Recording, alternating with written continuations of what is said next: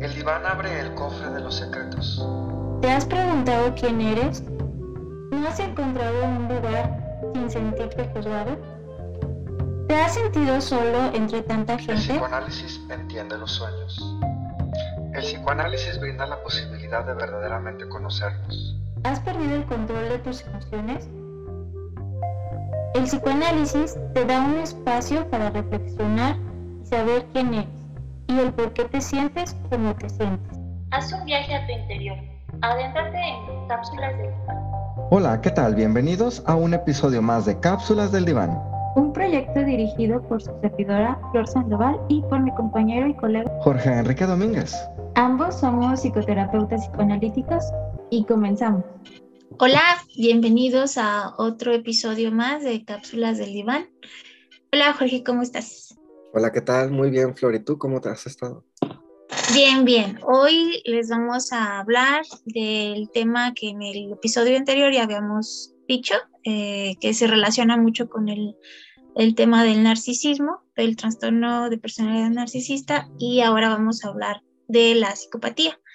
Eh, y para, para esto eh, tomamos como ejemplo a, a Ted Bundy, que fue uno de los psicópatas más y asesinos seriales más prolijos de Estados Unidos, ¿no? Que supuestamente eh, se le imputaron 38, pero 38 personas, mm, mujeres, pero eh, que se cree que son cerca de 100.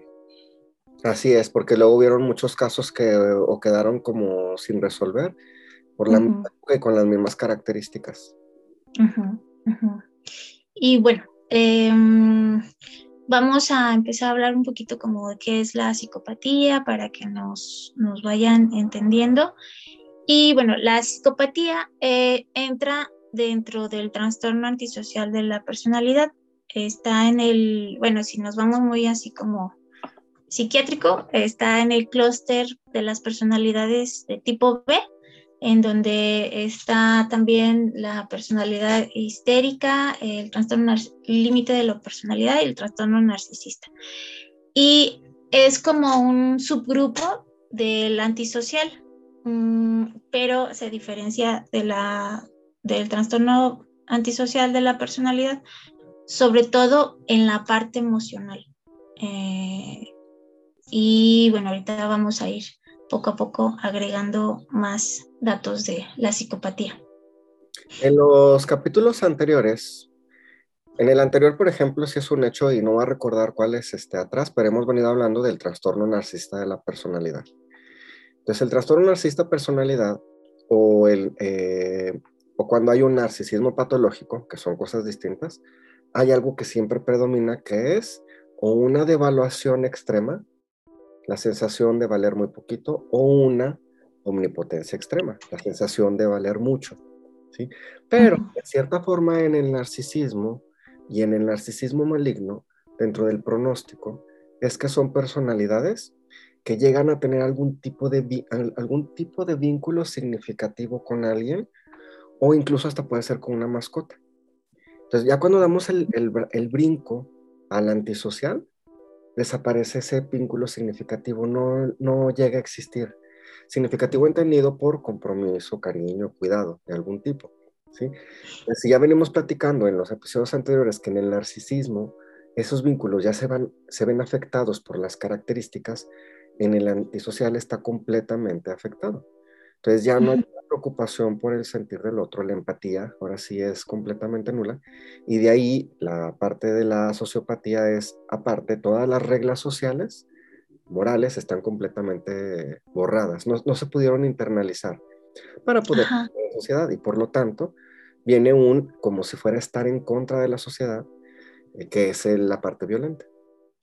Ajá, y por ejemplo en el antisocial sí hay como lealtades, ¿no? Por ejemplo en estos eh, grupos eh, de crimen organizado, como, ah, por el patrón y, y así, ¿no? O sea, porque se crean lealtades, pero eso no significa que tengan una relación profunda Exacto. o vínculos profundos, ¿no? Y en el, en el psicópata, eh, lo que existen son códigos, a lo mejor no, de acuerdo con el funcionamiento o, el valor utilitario que le dan a la persona.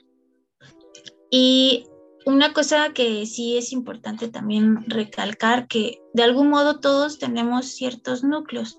Hay, eh, por ejemplo, no, no quiere decir que todos seamos psicópatas, pero hay, hay vestigios, ¿no? Como de núcleos. Por ejemplo, en la adolescencia se ve mucho, ¿no? En la adolescencia los adolescentes eh, no miden riesgos, son intrépidos, son temerarios, em, muchas veces no piensan en las consecuencias y constantemente están como mm, retando a la, a la, ley, ¿no? Y, pero eso no significa que vayan a ser unos psicópatas. Aquí es un proceso madurativo del cerebro que ocurre a esa edad de la adolescencia. En los psicópatas no ocurre ese proceso madurativo y es como si constantemente los impulsos estuvieran ganándole siempre a la razón. Además que también en el, psicópata eh, y en personalidades que tienen como sintomatología más delicada también están implicados muchos, muchas características orgánicas, no neurológicas, que se fueron afectando y que también dan como resultado que más allá de fallas en la familia o fallas en el ambiente, también a nivel orgánico no hay un funcionamiento adecuado. Sí, no, el, el sistema eh, de funcionamiento cerebral sí es diferente, ¿no? Incluso se han hecho estudios ahí con resonancias y demás, eh, eh, estudios de gabinete en donde sí se prenden otras áreas que en otros cerebros no se prenden, ¿no? Y que tiene que ver mucho con la empatía, con las neuronas espejo y, y demás, ¿no? Entonces, una, una personalidad psicopática Mm, siempre, o bueno, una persona que tiene psicopatía, siempre es más importante la satisfacción. Por ejemplo, en la, en la gente que no es psicopática o no es psicópata, eh, puede aprender que a lo mejor, eh, pues sí, no sé, cómo va a una tienda y se quiere robar algo y, no lo toma. No lo toma em, porque sabe que es robar, pero una persona que con rasgos psicopáticos no le importa y lo roba y lo toma y ya se va. Entonces, no hay, no hay espacio para, para la supresión de, o para suprimir esa satisfacción. No hay eh, una autorregulación o, o, un autocontrol. Entonces, ellos viven como cuando se crea una necesidad es algo abrumador, tan abrumador que lo tienen que quitar así de tajo. No hay como esta parte que subliman otras personas, como, bueno, eh, a lo mejor eh, quiero besar a este chico, pero no lo puedo hacer porque ni lo conozco, y entonces, bueno, ya X, ¿no? Como voy a pensar otra cosa. Y aquí no, aquí voy a besar a este chico y va lo toma como si fuera un objeto porque también él se vive como tal. Entonces es, un tipo de comportamiento en donde ellos a ellos no les crea ningún conflicto. Se, se dice que es egosintónico. Pero luego fíjate, ahí es donde viene lo que es bien interesante. Eh, no crean ningún conflicto, van y lo toman, cometen el, el acto, pero luego viene esta tendencia a encubrirlo, como si no hubiera pasado. Y eso es lo que vuelve muy interesante. Entonces, esta personalidad, interesante en el sentido de que es como si entonces existiera una cierta conciencia del daño, como va a ser visto desde afuera, a pesar de que no se puede frenar desde adentro porque no se concibe dónde está el daño. Son, dos, son dos visiones, la visión que tiene él mismo y la visión que empieza a reconocer que tienen los demás de distintos hechos y las características morales, como van a ser interpretados. Ajá, y por eso siempre muchos tienen una doble vida, ¿no? Y es una característica como de hacer diversos compartimentos en el cerebro o en la mente, en donde por un lado te puedes comportar como el vecino eh, súper perfecto, por ejemplo, las parejas muchas veces no se dan cuenta, eh, etcétera, ¿no? Como que el, el, ejemplo ideal del hombre. Y por otro lado, eh, pues como un depredador. Tal cual. No, no todos los eh, psicópatas son asesinos seriales, pero la mayoría de los asesinos seriales son psicópatas. ¿no? Y para que se desarrolle, bueno, antes de eso, eh, perdón, en, en, el siglo XIX, Pinel era, fue el fundador de la psiquiatría y él definía a la psicopatía como una locura sin delirio. Eh, sin delirio es porque estaban dentro de la realidad, no fuera, como tú lo dices hace un momento, saben perfectamente entre el bien, qué es el bien, qué es el mal, las reglas y demás, y aún así lo hacen, ¿no? Como había un, un, un, chico en 1930, Henry Lee, me parece, eh, él decía em, que, que, él sabe, eh, la frase era, yo sé que matar chicas no es normal, pero no me importa. Entonces ahí claramente se ve el funcionamiento del pensamiento de la persona que puede llegar a ser un asesino serial psicópata. Bueno, entonces les decíamos que si lo vamos pensando en el caso de Ted Bundy, Ted Bundy, eh, bueno, número uno, pueden encontrar información de él en internet, biografías, análisis. Obviamente también pueden encontrar videos en YouTube, donde vienen eh, documentales de él. Ahí se han hecho una película también de Ted Bundy. Y también está eh, documentales en plataformas como Netflix, también sobre las cintas este, grabadas de Ted Bundy. Entonces, lo que se va predominando, vamos a, poder, eh, para poder entender el caso, lo tendremos que dividir como en distintos periodos. El primer periodo sería todo lo que sucede durante la infancia, Luego, antes de que empieza a, cometer los crímenes, luego ya el periodo de los crímenes y ya una vez que es aprendido, porque como que todo eso lo podríamos ir entendiendo de una manera muy específica.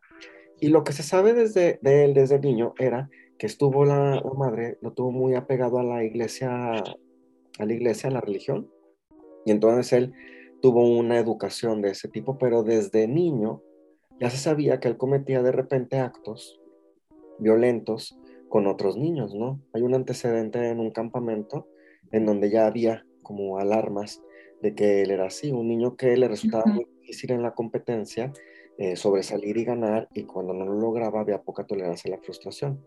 Y sin embargo, nadie en ningún momento lo detectó como que fuera algo delicado, pero esas ya son las primeras semillas de lo que se empezaba eh, a cocinar de la patología que él tenía.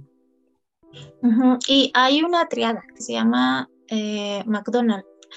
Y en esta triada mm, habla sobre la, los primeros destellos de psicopatía en la infancia, sobre todo piromanía, o sea, que les gusta prender fuego eh, y a lo mejor en una forma simbólica es como la ira reprimida que tienen ellos y que destruyen cualquier tipo de objeto. Mm, la enuresis, o sea, mayor, cuando los niños son mayores de 5 años, ya no es normal que un niño se, se orine en la cama. A lo mejor más pequeño sí, porque pues todavía no controlan bien los esfínteres, sobre todo en la noche y demás. Pero ya cuando tienen más de 5 años, se un como un foquito rojo que se prende y que generalmente es algo muy humillante para la persona, para el pequeñito o la pequeñita, y que eh, aquí también va a depender mucho de cómo van a responder los papás, si también como que otra vez te dije y, lo humillan más, entonces eso va eh, sumándole, ¿no? Al costalito que trae el niño y la tortura a animales. Eh, ya sea animales o niños más pequeños, ¿no? que los ven como inferiores o indefensos. Y esto, como la forma en que torturan a los animales muchas veces es eh, la forma en la que después, en la vida adulta, van a torturar y matar a las, a las personas, ¿no? Por ejemplo, había uno, no me acuerdo el nombre, se me fue, si, me acuerdo se, los digo, pero él cuidaba gallinas y entonces lo que él hacía de niño era ahorcarlas. Y entonces cuando él crece, mm, lo que hace o el modus operandi de, de, su acto criminal justo era eh, acechar a las, a las chavas y llegarles por la espalda y ahorcarlas, igual con, un listón como él hacía con las gallinas. Entonces, no necesariamente tienen que estar las tres juntas, generalmente están dos siempre, pero es algo, eh, es una triada que siempre aparece. Aquí lo curioso es como, por ejemplo, con Ted Bundy, eh, mm, no se sabe muy bien qué, qué onda, ¿no? Eh, como tú decías esto de, del campamento, como que sí se sospechaba de un abuso y algo así, pero directamente no vivió algún abuso eh, físico, sexual y demás. Está esta parte del rechazo de la madre eh, y que no se sabe realmente como sus antecedentes familiares porque se desconoce quién era su papá, pero su abuelo era sumamente eh, Samuel se llamaba, era sumamente violento con las mujeres y ejercía violencia delante de él. De esta triada que comentas, eh, yo consideraría que cuando está presente la de la crueldad animal o a niños más pequeños o incluso niños que llegan a ser muy crueles físicamente con adultos, con la mamá principalmente, si es un indicio de algo este, que se va a ir convirtiendo en un problema y que se ocupa una valoración psicológica, ¿no? ¿Por Porque la crueldad animal y la hazaña con la que ellos lo puede hacer es el reflejo de los montos de agresión que trae, de la falta de control de impulsos y de lo violento entonces que puede llegar a ser ante la falta de empatía a otro ser vivo, como puede ser un animal. ¿no? y, esto lo digo porque, el, por ejemplo, la enuresis es un síntoma común de distintos tipos de trastornos. Entonces no es así como que también aquí uno está escuchando y que piense que enuresis y de repente lo peor. Por eso como dices, pues, tienen que estar combinadas y hay, un, hay algunos síntomas que son más llamativos. La crueldad animal siempre va a ser muy llamativo en, la valoración psicológica con ellos. Sí, y sobre todo, bueno, a, los adultos también es, es interesante preguntarles como qué tal va la relación con los animales, ¿no? Y ahí ya te puedes dar cuenta qué pasa. Y, y sí, no, no porque tenga piromanía, eh, porque a lo mejor el niño puede estar viviendo como situaciones difíciles o complejas y que a lo mejor con el fuego se, se desahoga, no quiere decir que es un psicópata en potencia. Eh, tiene que haber varios factores más como el medio ambiente en el que está, una carga genética también, eh, abusos, la historia de vida, o sea, no es así como tajante, ¡pum! tiene esto, ah, entonces es esto, no, es, es un conjunto de, de, muchos factores. Bueno, y luego ya le podemos ahora seguir sumando lo que sucede después de la niñez en el caso de Ted. Eh, hace rato les comentaba yo del narcisismo, del trastorno narcisista de la personalidad, hay una tendencia en donde pues, se puede ir a la devaluación o a la omnipotencia, esa sensación de grandeza constante, una búsqueda de reconocimiento constante. Ted Bundy, antes de cometer los crímenes, comienza con un crecimiento dentro de la política, en la búsqueda de ser eh, abogado y de irse colando en puestos, además de que participaba dentro de también la iglesia en un rol importante y se fue creando como un grupo de, amigos dentro de la iglesia que también lo apoyaban. Entonces, todo esto es una construcción a partir de, también de su narcisismo para poder sentir que tenía algo sólido y, que era alguien importante, con peso, eh, que, iba como hacia algún rumbo. Ya en este caso, en los estudios de, como abogado, eh, dentro de la política y dentro de la iglesia, ¿no? Así aislados, pues puede, puede parecer como cualquier persona que busca sobresalir en algo. ¿no? El punto es lo que se detona después de estos eventos porque ninguno de estos los logra al final. No se consolidan como elementos verdaderamente, motivaciones internas importantes para decir y se convirtió en un importante este, líder en la religión, en la iglesia. ¿no? Y es que es... Ah, dime. No, o, tuvo, o que tuviera algún impacto él dentro de la política no, porque lo que pasa es que está construido de forma falsa. Las habilidades en realidad no son reales, solo fue por la búsqueda del estatus y no se está integrando nada a la personalidad que le permita que sean parte de la identidad. y, que habla del gran vacío que, que se tiene al interior, ¿no? Eh, y que en ese vacío hay depresión y ansiedad si le quitamos esa máscara. Y que justo se parece a lo que el juez le dijo al, al decirle la sentencia, como que hubiera sido como un elemento de mucho valor eh, si se hubiera ido por otro camino. Pero decidió irse ajá, por, por el de criminal, ¿no? Y que generalmente muchos psicópatas tienen inteligencia alta. Y, eso los hace como que muy suspicaces.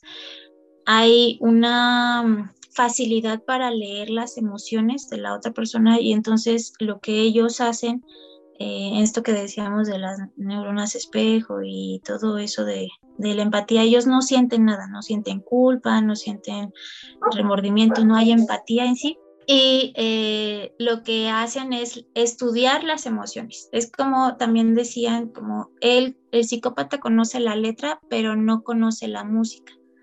Eh, no la siente, eh, no siente nada. No sé si han visto la, la, serie de Dexter, que también es un poco similar a, la, a lo de Ted Bundy. O sea, es, es un asesino serial, psicópata narcisista, quizá, y que lleva una doble vida, una persona amorosa que se encarga de, cuidar de dos hijos que no son de él, pero que le da como esa parte, ¿no? Y, y por otro lado, pues tiene muchos, muchos asesinatos. Él lo que hace, eh, según él, como en estos códigos que yo mencionaba, mm, matar a delincuentes. Entonces él cree que está haciendo el bien porque está matando a delincuentes, pero no se da cuenta que está matando, ¿no? A eso, es a lo que me refiero en donde eh, saben muy bien lo que es el bien y el mal, pero lo acomodan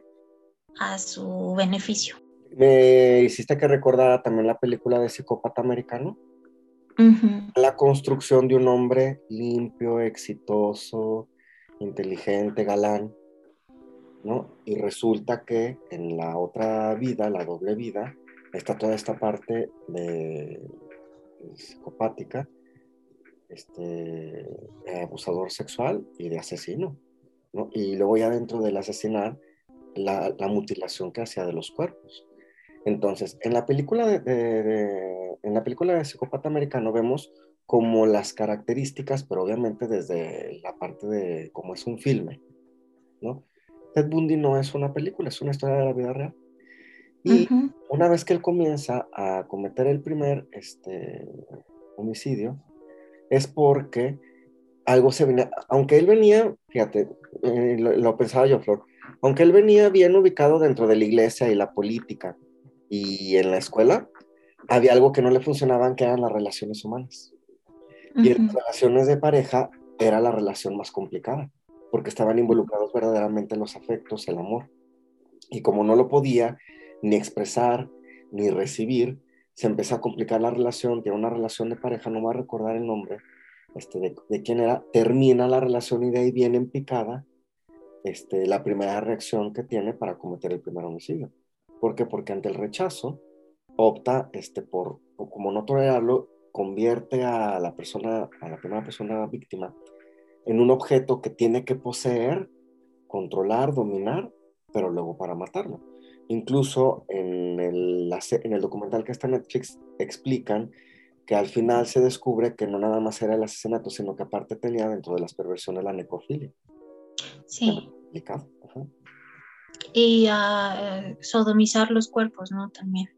Eh, y mm, bueno, eh, sí, y hay como dos, dos grandes eh, quiebres en, en él, eh, de lo que se sabe ya más, cuando se entera que su hermana no es su hermana, sino su mamá, como el rechazo que tuvo, para empezar también a enterarse que la mamá no lo quería tener, lo quería abortar, lo tuvo y lo, lo dio en, lo dejó en, en un centro eh, de orfanato y que después presionada por los padres mm, la hacen que regrese por él y que se lo lleven y que pero ella no quería ser la mamá ella eh, asume como el papel de hermana y los abuelos lo, lo, adoptan, ¿no? Lo acogen. Después la mamá pues ya sabe que sí es, eh, ya se entera de la verdad y, y luego se lo lleva porque los papás eran como muy estrictos, eh, había mucha violencia intrafamiliar y muchos golpes y demás. Eh, y entonces ella decide irse a, otro lugar en Estados Unidos y es ahí cuando conoce a Bundy, al, al, señor que adopta también a Ted y que, ajá, pero pues finalmente ya, ya de algún modo el daño estaba hecho o algo así, porque no se sabe en realidad todavía hay una como un cuestionamiento muy grande si el psicópata se hace o se nace. Muchas veces, pues sí, hay, hay como algo muy, hay, hay datos como muy floridos de que se puede decir que, que se hace, ¿no? Como mucha violencia, abusos, como en el caso de, ahorita comentábamos Ed Kemper o Ed Kane, eh, en donde pues había una mamá muy, mm, muy rígida y generalmente un papá como muy laxo, eh, golpes, abusos físicos, sexuales, etcétera, perversiones y demás. Pero en este caso eh, se puede ver como que no había tanto así. Y entonces ahí es el, como el cuestionamiento de que puede ser que a veces sí se, se nazca como tal. Que yo pienso que cuando es el se nace es porque viene a nivel neurológico, características muy que no permiten la represión, el control de las emociones este, violentas, agresivas, violentas. Sí, es, lo que decíamos, ¿no? la carga genética es muy importante aquí, por eso está esa gran incógnita, porque no se sabe quién fue el papá de Ted en sí. Y en ocasiones también puede ocurrir una psicopatía por algún golpe en la cabeza, que llegue totalmente a sobre todo a la zona frontal, a los lóbulos frontales, y mm, ahí eh, puede ocurrir, puede ocurrir mucho. Yo recuerdo un caso hace mucho tiempo en donde una chavita se cayó, se cayó y perdió el conocimiento, eh, le hicieron así muchas pruebas y pues sí tuvo una cierta hemorragia pero a partir de ese golpe fue otra, fue otra chavita, porque empezó a aventó a dos gatos de la azotea, nada más para ver si se les abría la cabeza. Eh, prendió fuego a la casa de la abuela, o sea, ya vemos dos cosas. Mm, hacía abuso sexual a su hermana. Entonces, eh, eso también pasa cuando hay una lesión importante en el cerebro.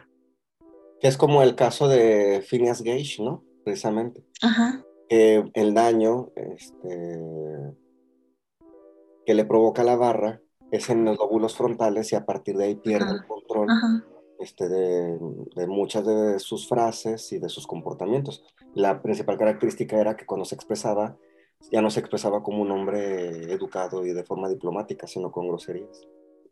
Ajá, y que justo es ahí donde se encarga la impulsividad, la, el pensamiento, todo, todo, todo eso ¿no? en, el lóbulo frontal. Entonces, pues hay varios factores, ¿no? Y, y aquí en TED, pues sí, mmm, podemos ver algunos, esa, esa incógnita, pero, ah, y decía, eh, después de todo este choro, decía que eh, había sufrido varios golpes, ¿no? a lo largo de su vida, sobre todo ese de su mamá y el de esta chica, Stephanie, me parece, eh, que, bueno, Brooks, ella lo había rechazado.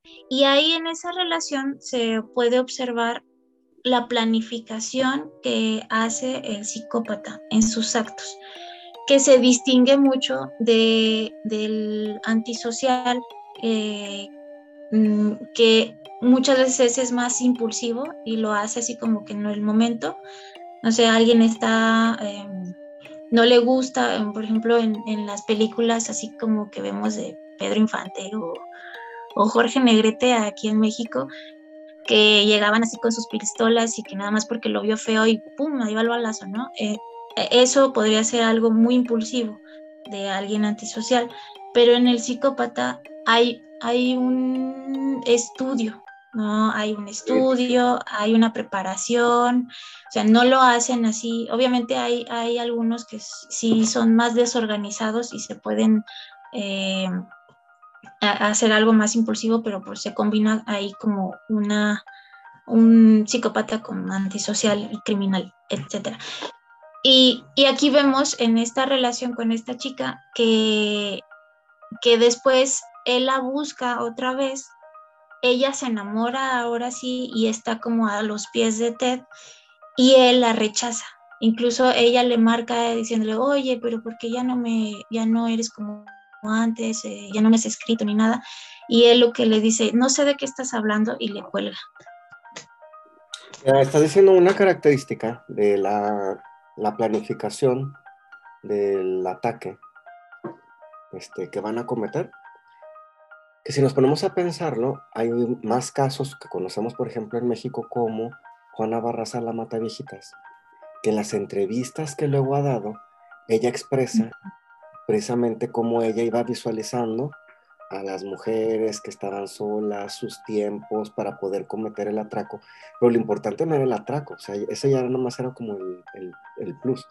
Lo importante era eh, el, ese enojo que descargaba cuando asesinaba este, a las mujeres, ¿no? Y que, y que ella sí lo ha asociado con la mala vida que tuvo con su familia, a raíz de, con su mamá, principalmente, el vínculo que estableció con su mamá, y ya lo hemos mencionado en algún capítulo, ¿no? Cómo la trata la mamá, este, en el solo hecho de que hasta la intercambia, solo por alcohol. Entonces ese es un caso, y hay otros casos en, en México, este, caníbales también, eh, que está esta planificación de cómo a la víctima la van como poco a poco acercando es muy, es, es este, la parte como de te voy a apoyar, te estoy cuidando, porque son pareja, por, porque hay un interés, pero resulta que nada más es porque después viene el, el ataque. El en el peor de los casos es el asesinato, ¿no? Y, y, ahorita que, que tocas el tema de la mata viejitas, justo eran viejitas, ¿no? Eran mujeres adultas, eh, indefensas, que lo que ellas querían era eh, una enfermera o alguien que le brindara los, los cuidados, ¿no? entonces era alguien en desventaja. Y, pero no cualquiera, ¿no? Sino una persona mayor, una mujer de tal edad y que se coincidía mucho con la mamá. Entonces, muchas veces, o si no es que la mayoría de los asesinos seriales lo que hacen es una y otra vez eh, representar a aquello que le dolió tanto, ¿no? Por ejemplo, eh, Ted, muchas de sus, de sus víctimas eran mujeres guapas, jóvenes, de 12 a 26 años, 28 años más o menos, eh, blancas, cabello oscuro, castaño y que se peinaban en medio y muchas de esas coincidían con, con, esta exnovia, ¿no? en la semejanza, aunque él obviamente lo negó, pues como si a él no, no le doliera o no le, no le pesara que fue rechazado, ¿no? Y que se coincide con este rechazo de mamá. Ándale, o sea, no nada más es como que Ted Bundy agarró parejo y era asesinar por asesinar a quien se le atravesara.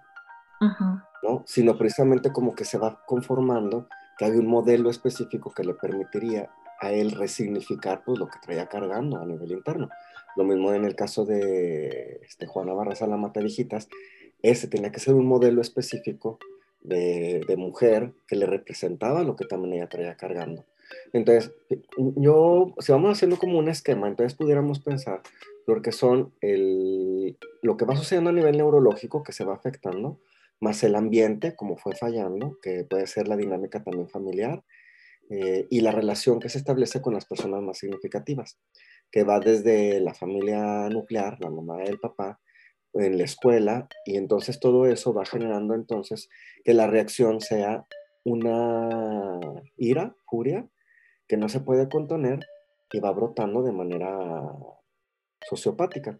Ted Bundy lo que va haciendo es que a estas eh, mujeres, a, las, a lo que se entiende es como que Llegaba, en un primer momento las seducía, las invitaba, eh, algo, porque hacía uso también pues, de la galanura que él tenía, pero luego lo delicado es ya una vez que cometía el asesinato, lo hacía con saña, tenía que haber una crueldad, ¿no? Este, y en la crueldad se veía sin piedad alguna en el ataque.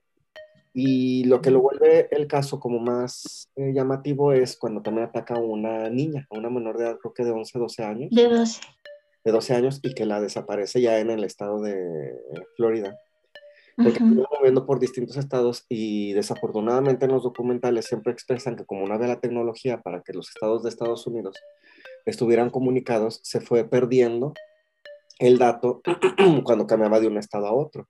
Cuando él logra moverse hasta Florida es cuando parece ser que está fuera de control y empieza este, a matar más hasta que se le atraviesa a esta niña.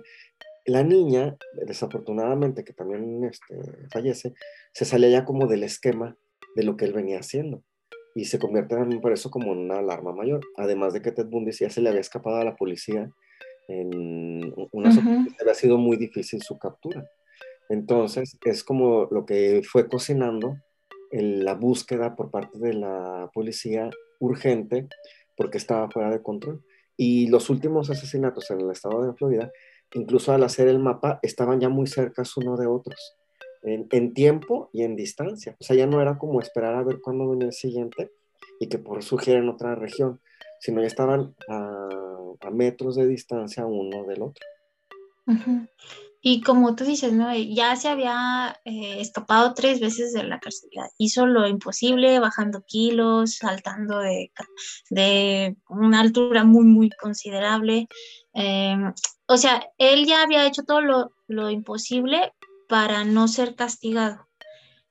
Y entonces eso es muy probable que lo tuviera todo descontrolado y por eso se ve, bueno, eso se puede ver en, en la forma en la que actuaba justo ya más desorganizado, siendo él un asesino serial muy organizado, muy planificador y ahorita ya era así como que pues no podía pensar tanto en, en, en, eso, ¿no? Como planificar, cuidarse y demás, ¿no? Y... Pero ahí viene la, luego lo, pues voy a decir lo risorio del caso, porque hablamos de que la salud mental de él se, se venía deteriorando por las dificultades que se le estaban ya presentando y una vez ya detenido, el tema de la salud mental pareciera como que no fue una prioridad para tratar de entender, aparte de que sí hubo una implicación legal y delitos que cometió, poder entender y a nivel mental qué le estaba sucediendo. Tan no es así que, que, que se entiende o se visualizó en aquel momento, tratar de buscar una comprensión, que él mismo se postula como su propio abogado y, si se ven los juicios o los videos que hay del juicio, es risotto lo que él hacía, porque iba convirtiendo en un show el, juicio. Pero hay una parte que me parece como que vuelve a mostrar su, enfermedad mental, su sociopatía. Eh, empieza a preguntar a uno de los testigos, a uno de los policías que los cuerpos en Florida, que le, que le contara de forma detallada las escenas que él había este, visualizado al encontrar los cuerpos muertos, pero parecía que era como un disfrute sociopático de volver a recordar la escena de lo que él provocó, no un interés eh, desde la parte legal, sino como si se volviera a alimentar el hecho de recordarlos de forma muy enferma, que, el solo hecho de los fragmentos en el documental de Netflix, que es el, este, el último que yo vi, y el ir escuchando los fragmentos que pasan ahí de lo que va contando el policía es muy desagradable. Lo que cuenta, y pareciera que incluso hasta las personas que están ahí presentes en el juicio y los del jurado se ven las expresiones de desagrado de escuchar tantas escenas, ¿no? Mientras que él seguía preguntando de forma más minuciosa y específica qué era lo que vio y cómo estaba el cuerpo y cómo tenía las manos y cómo lo descubrió.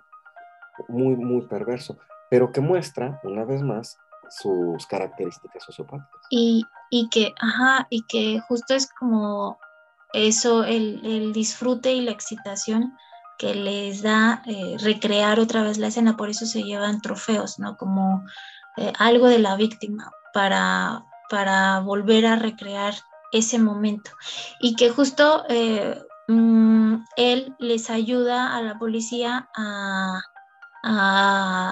más o menos darles pistas para, para encontrar al, asesino de Green River.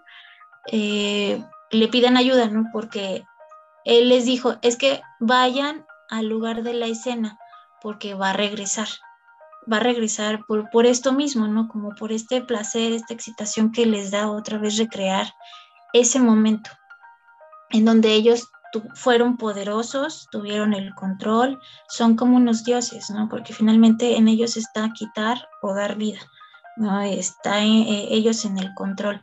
Y que, mm, que algo muy curioso de, de, y muy contradictorio es esta otra parte de él, en donde estudia psicología, entonces él sabía muy bien eh, cómo manejar a las personas. De por sí la, psicopatía estudia las, las, emociones de los demás y, además eh, la parte de que él estudió psicología, eh, eso también hacía que, pudiera manipular, por eso se relaciona también con el otro podcast, pudiera manipular muy bien a su víctima, ¿no? O a las personas a su alrededor para que no creyeran que él fuera alguien.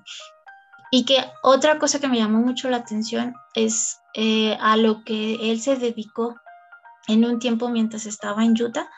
Eh, él atendía líneas de auxilio eh, para personas que intentaban suicidarse. Entonces, por un tiempo, él pudo salvar vidas, ¿no? Muy contradictorio. ahorita decías tú que ayudó a la mm, policía, porque creo que también le, como que le mostraban eh, situaciones, escenas, eh, detalles sobre otro tipo de...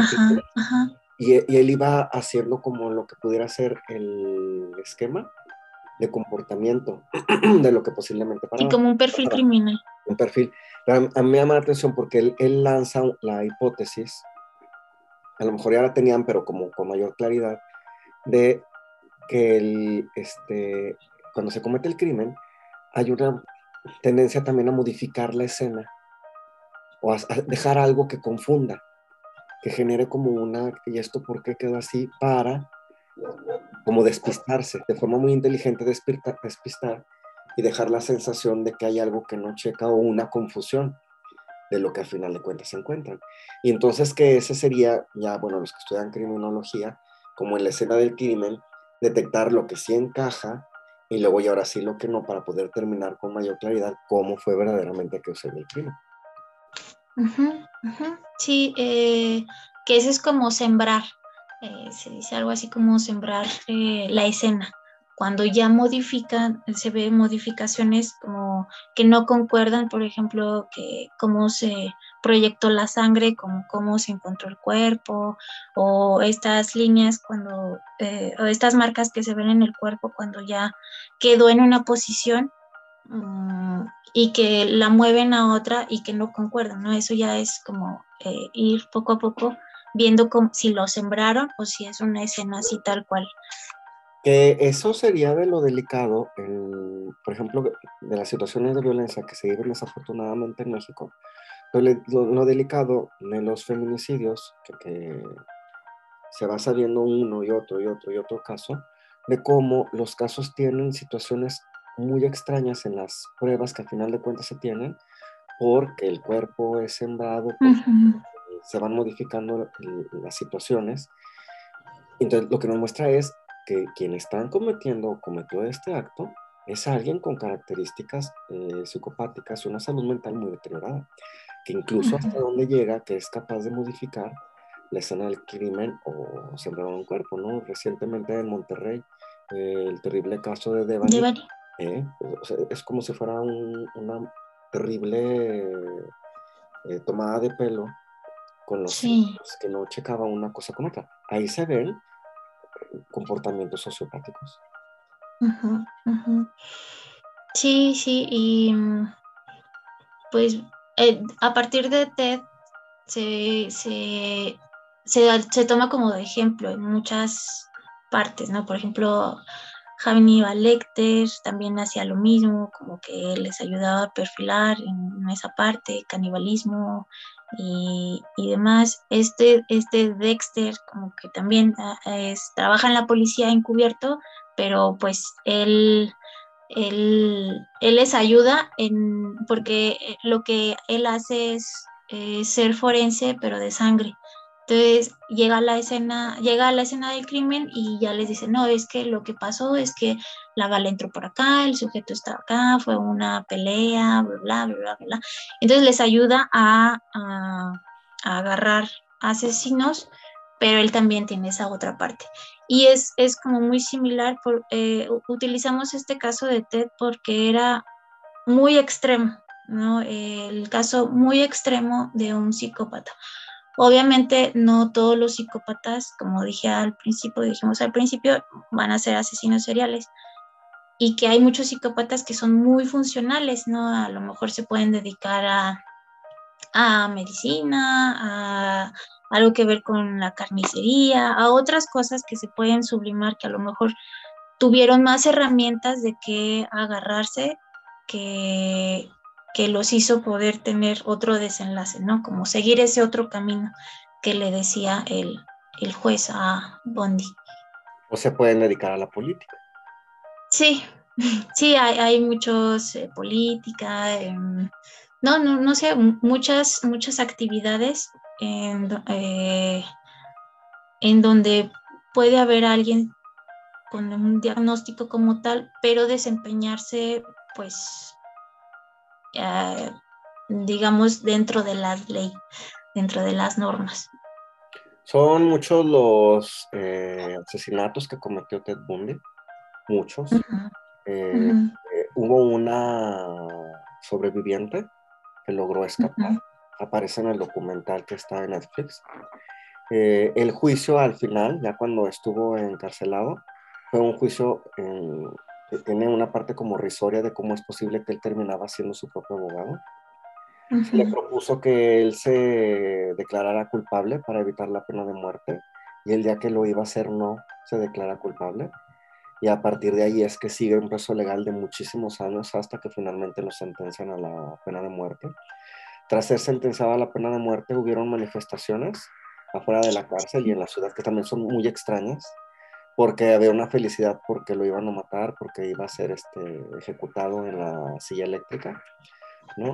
Y él hace un comentario que también es como muy curioso de, qué extraño que es que afuera están celebrando este, y festejando, dice, un día en el interior de la cárcel, ¿no? Y las personas que están afuera son personas que ni siquiera por edad lo llegaron verdaderamente a conocer o lo conocieron cuando eran muy pequeños, niños, y se ve como un revuelo y fiesta este, que se empieza a convertir a final de cuentas en un símbolo, Ted Bundy, de aquella época de lo que representaba entonces este tipo de crímenes. ¿no? Cae el símbolo sobre él y era como el poder en lo simbólico terminar con él como si con eso se terminara este, la maldad. Sí, es, como esto de la, del chivo expiatorio, ¿no? Como en donde se elige a alguien para sacrificarlo y así depositarle todas las culpas y que finalmente los demás ya no tienen culpa, ¿no? Pero justo volvemos a esta misma parte, ¿no? Que tanto es algo muy simbólico como matar a aquello que representa lo, lo, lo maligno o lo dañado que pudiera estar, pero sin ver también mi parte, ¿no? Exacto. Sí, que lo maten, que lo maten, que se destruya y así también que tanto se destruye eso interno mío, ¿no? Y bueno, y ahora sí hay, aparte cada país y en Estados Unidos cada estado tiene distintas este, formas de castigo legales y ahí se aplicó la pena de muerte por ejecución en la silla eléctrica. Es como terminar la vida de Ted Bundy en un día muy temprano en la mañana, en el amanecer. Este, creo que estuvieron presentes varios medios de comunicación como testigos y lo ejecutan y a partir de ahí afuera de la cárcel se hace el gran festejo porque ha sido finalmente ejecutado Ted Bundy. Y bueno, ya cada mm, país tiene sus, eso, sus formas de resolver esos castigos, ¿no? Eh, también al final del documental dicen que nunca se le hicieron estudios y que en términos de salud mental y que probablemente tenía algún tipo de bipolaridad y que hablaba de ah, incluso alucinaciones auditivas, entonces tenía una salud mental muy deteriorada, ¿no? No se justificaba por ello los crímenes. Sí, o sea, obviamente no se justifica como el, el maltratar o arrebatarle la vida a alguien, pero que si era una persona enferma, ¿no? Eh, que no la pasaba bien, aunque aparentara otra cosa, y que ahorita que tocas este tema de la bipolaridad, su abuela mm, sufría de fuertes depresiones eh, y que episodios muy depresivos y era internada y también tratada con electroshock. Entonces, ahí también había esta parte de la carga genética, ¿no? Y me llamó mucho la atención también en el juicio cómo la mamá habla de un TED que no concuerda con los hechos, ¿no? que, que, ahí estaban demostrando como si él, él fuera el hijo perfecto. Quién sabe qué sentiría esa mamá, pero que al final él sí le confiesa y le dice todo, ¿no? La mamá y varios, este, como conocidos y amigos, ¿no? Del grupo religioso. Sí, es que, es lo que te digo. son seductores, eh, tienen una máscara de la cordura en donde pues no, no, no se alcanza a ver. Incluso hay algunos que hasta estas microexpresiones que, que tenemos las personas eh, que salen así de forma automática, eh, inconsciente, eh, logran hacerlas. Y entonces es algo que te convence realmente. Te convence que está triste, te convence que está feliz. Bueno, es tanto así, Flor, que, que es que verdad, en verdad uno dice, pero es que esto cae en lo risible. Ted Bundy estando ya en la cárcel, este, en proceso de sentencia, se casa, se casa estando en la cárcel, se embaraza a la esposa y tiene una hija con la que todavía convivió Ted Bundy, y esta mujer también tenía un hijo ya de un matrimonio anterior y lo adopta como su hijo, y resulta que Ted Bundy tenía ya también su familia feliz, este, mientras seguían en su proceso legal, ¿no? una mujer que también abogaba por él y que decía que todo era falso. sí. E, es que ahí está como lo, sí, porque le escribían y le escribían, como por ejemplo a Manson también, un chorro de, de fanáticas y que se querían casar con él, como lo seductor y lo, esa parte que a lo mejor hace clic con, con, esa parte muy inconsciente y muy en el interior de cada persona, con esa parte de la maldad, ¿no? Sí. Ya cuando finalmente a Ted Bundy le dan el veredicto, este, le dicen que si es culpable, tiene una reacción impulsiva dentro del juicio y se vuelve a manifestar su patología. Eh, está muy interesante el caso, nos permite entender la, este tipo de trastornos eh, y que podamos como visualizarlos también con lo que hemos venido platicando de los capítulos anteriores, cómo ahí hay una línea en conexión con el trastorno narcisista de la personalidad. Y bueno, no sé si quieras agregar otra cosa. No, eso, que vayan, investiguen y, se documenten. Esperemos que les haya gustado el capítulo de hoy. Obviamente no somos criminalistas, ni criminólogos, ni nada de eso, pero es un tema pues muy, muy apasionante, no por eh, el hecho, sino por entender y tratar de, estudiar todas estas patologías, ¿no? Así es. Bueno, pues cualquier cosa, escríbanos si quieren que hablemos de algo en específico también. Mm, nos, nos escriben. Así es, seguimos entonces en comunicación y no se pierdan nuestro próximo episodio en Cápsulas del Diván. Sí, adiós. Hasta la vista.